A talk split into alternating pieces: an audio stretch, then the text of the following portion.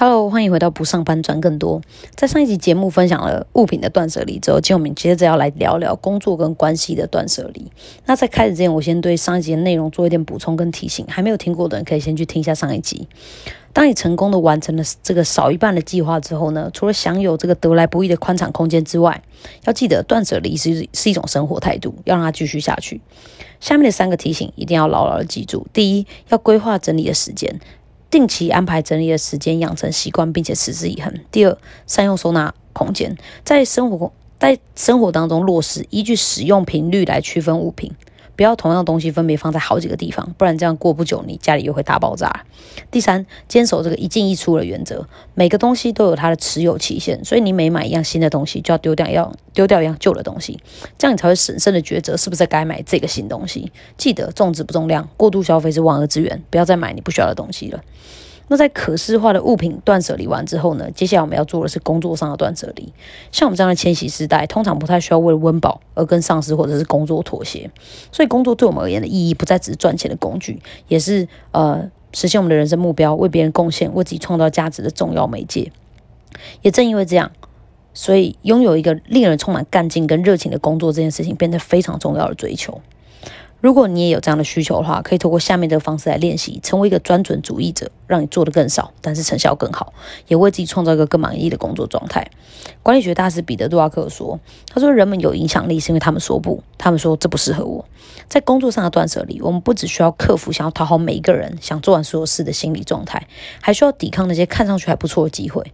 只有允许自己不再照单全收，不再对每个人都说好。”我们才能对真正要紧的事情做出最高的贡献，成为一个像贾博士那样的专准主义者。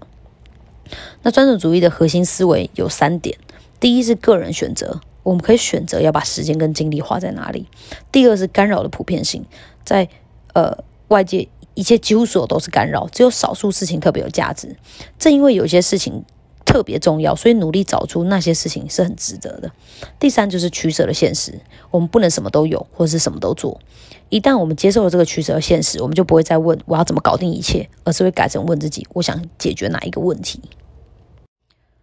专准主义的概念是不断的追求更少，但是更好。它指的不是偶尔对这个原则表示认同哦。而是以有纪律的方式加以追求，不是把新年新希望设定成说更多的不，清空你的收件夹，或是精通一些新的时间管理策略，而是不停的停下来问自己：我投入的活动是不是对的？我怎么样能够排除？更多余的干扰，找出最重要的一件事情，并且做出最高的贡献。在现在这个时代里，活动跟机会远远超过我们的时间和资源所能负荷，这让我们失去了过滤一件事情是不是很重要的能力。心理学家称之为决策疲劳，意思是当我们被迫做出的选择越多，我们的决策品质就会越来越差。所以少但是更好。这种专准主义正是这个时代所需要的，它可以帮助我们在许多还不错的事物和一些真正伟大的事物之间做出取舍，也帮助我们能够做得更少，但是更好，让我们在人生当中每一个珍贵时刻都可以尽可能的获得最高回报。这个概念包括了三个要素：第一个是精挑，第二个是简化，第三个是准确执行。精挑的精髓在于辨别多数的琐事，还有少数的要事。非专准主义者几乎对每件事情都很兴奋，所以他会对每件事情都做出反应。他们忙着追求每一个机会和想法，所以实际上他们探索的更少。相反的呢，专准主义者透过尽可能探索更多选项，确保自己做出正确的选择，并且做出承诺，只对少少数的正确选择全力以赴。他们会尽可能花时间探索、倾听、讨论、提问和思考，以确保找得找找到那少数重要的想法和活动。对他们而言，要不要做一件事情的标准是。如果答案不是明确的好，就应该要是明确的不。简化的重点在于协助你排除琐碎的多数，只朝一个目标不断前进。取舍取舍的现实是我们不能什么都做，所有事情也不是一样重要。所以你需要为自己定出一个具体又鼓舞人心、有意义又让人难忘的使命宣言，让你有一个明确而且不可以违背的遵循方向。像就像是呃微软创创办人比尔盖茨当年提出的，让每个家庭的桌上都有一台电脑。到现任执行长萨提尔纳德拉说的“赋能与人”。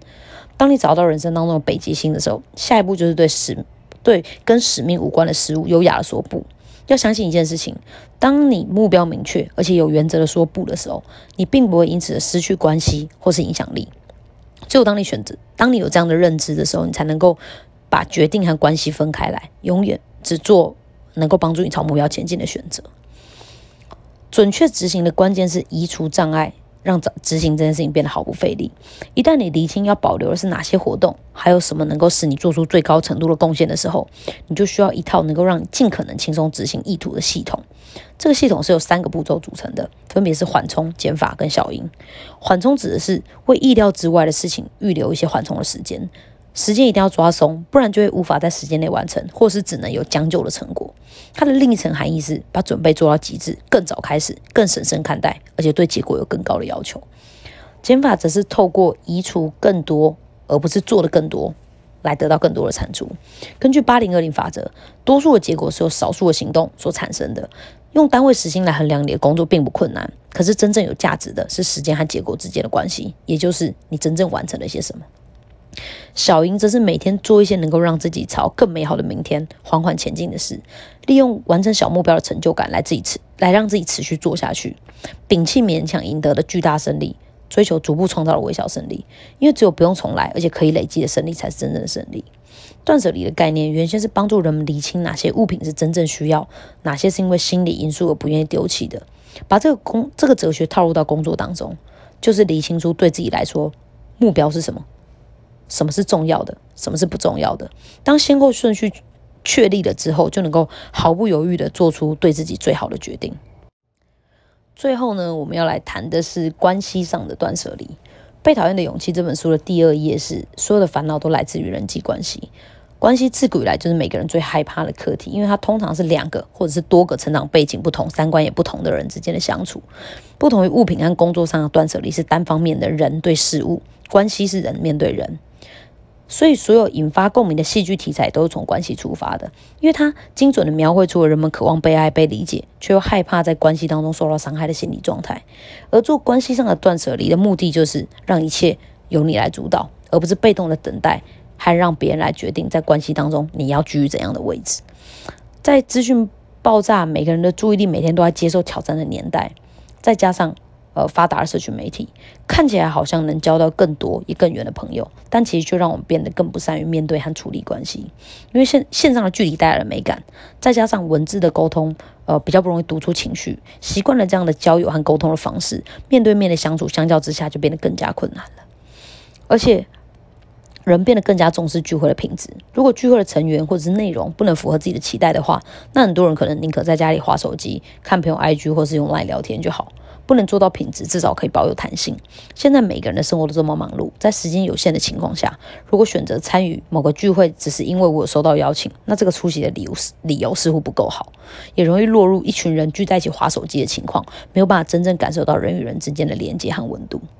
因此，在关系上的断舍离是要我们弄清楚自己真正想花时间跟谁在一起，想要交怎么样的朋友，拥有怎么样的人际关系，并且学习让自己拥有与人建立良好关系的能力。我们一生当中要扮演很多很多的角色，所以无可避免的要面对呃很多种不同的关系，不论是亲子关系、朋友关系、职场关系、恋爱关系、婆媳关系等等，这么多元的角色，我们要呃怎样才能在每种关系当中表现的恰如其分，既让别人舒服又让自己自在呢？我的答案是搞好你跟你自己的关系。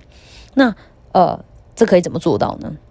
呃，你可以回顾你过往的人生，想想有什么是你过不去的结，或者是隐藏着不敢面对的秘密，把它写出来，然后呃，给这些经历一个全新的观点，跟自己和解，这样才才能够清出心里的空间，让更好也更新的人走进你的生命里面。也可以透过写日记来察觉自己的想法跟感受，努力了解自己，练习接纳自己现在的样子。当你这么做了以后，呃，你会变得更勇敢做你自己，不再那么在意别人的眼光，呃，也会变得更能够用真心去跟别人相处，让每个人感受到你真实的样子，不用努力活成别人期待的样子，会轻松非常非常多，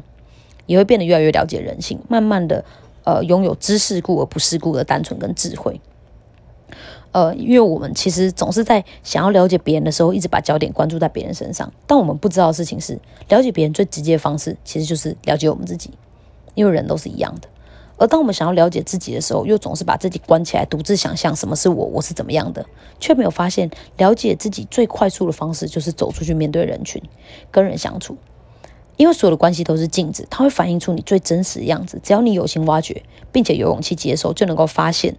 自己最真实。的恐惧和渴望。而当你能够接受最真实自己的样子的时候，你在人际关系当中就不会有这么多不能踩的地雷。你也会从各种相对关系当中了解一些你过往不能明白的感受，这是一种安全感的锻炼。一个人所拥有的自知跟自信的总和，就是他的安全感。一个有安全感的人，才能够在情感上独立。在每段关系当中，不带恐惧索取的去为别人付出，也比较容易得到真正的快乐。安全感这种东西啊，其实就像钱一样，每个人都有一点，只是有的人多一点，有的人少一点。共同特点就是，大多数人都不太够，也没有人会嫌他多。矛盾的是，大多数人都很害怕失去他，却又没有勇气去追求他。所以，只有透过不断的向内探索，持续的提升自知跟自信，并且审慎的选择你想要跟哪些人建立关系，才能够放心的享受他所带来的快乐，而不会一直担忧对人付出真心可能会受到伤害。那最后在讲完了三种断舍离之后呢，想要跟大家分享断舍离如何改变了我的生活。我自己觉得做断舍离这件事情的好处还蛮多的，呃，因为我觉得我们都活得太有压力跟包袱了，能够把他们都丢掉，轻装上阵，其实是一件 还蛮舒服的事，也确实提升我的生活品质。当然，一定还是有进步的空间啦，但是已经跟之前那种纠结、迷惘跟混乱的样子截然不同了。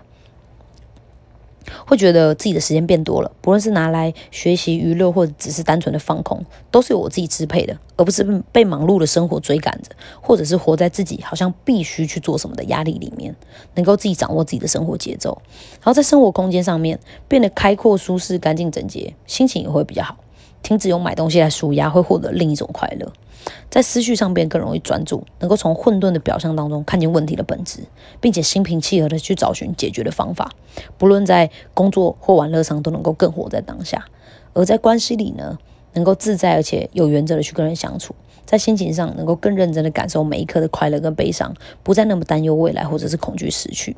也渐渐能够体会 less is more 的迷人之处。less 意意味着是明确的目标，去除不必要的事物，也意味着专注，把有限的精力集中在最重要的事物上面，而且也意味着一种节制的态度。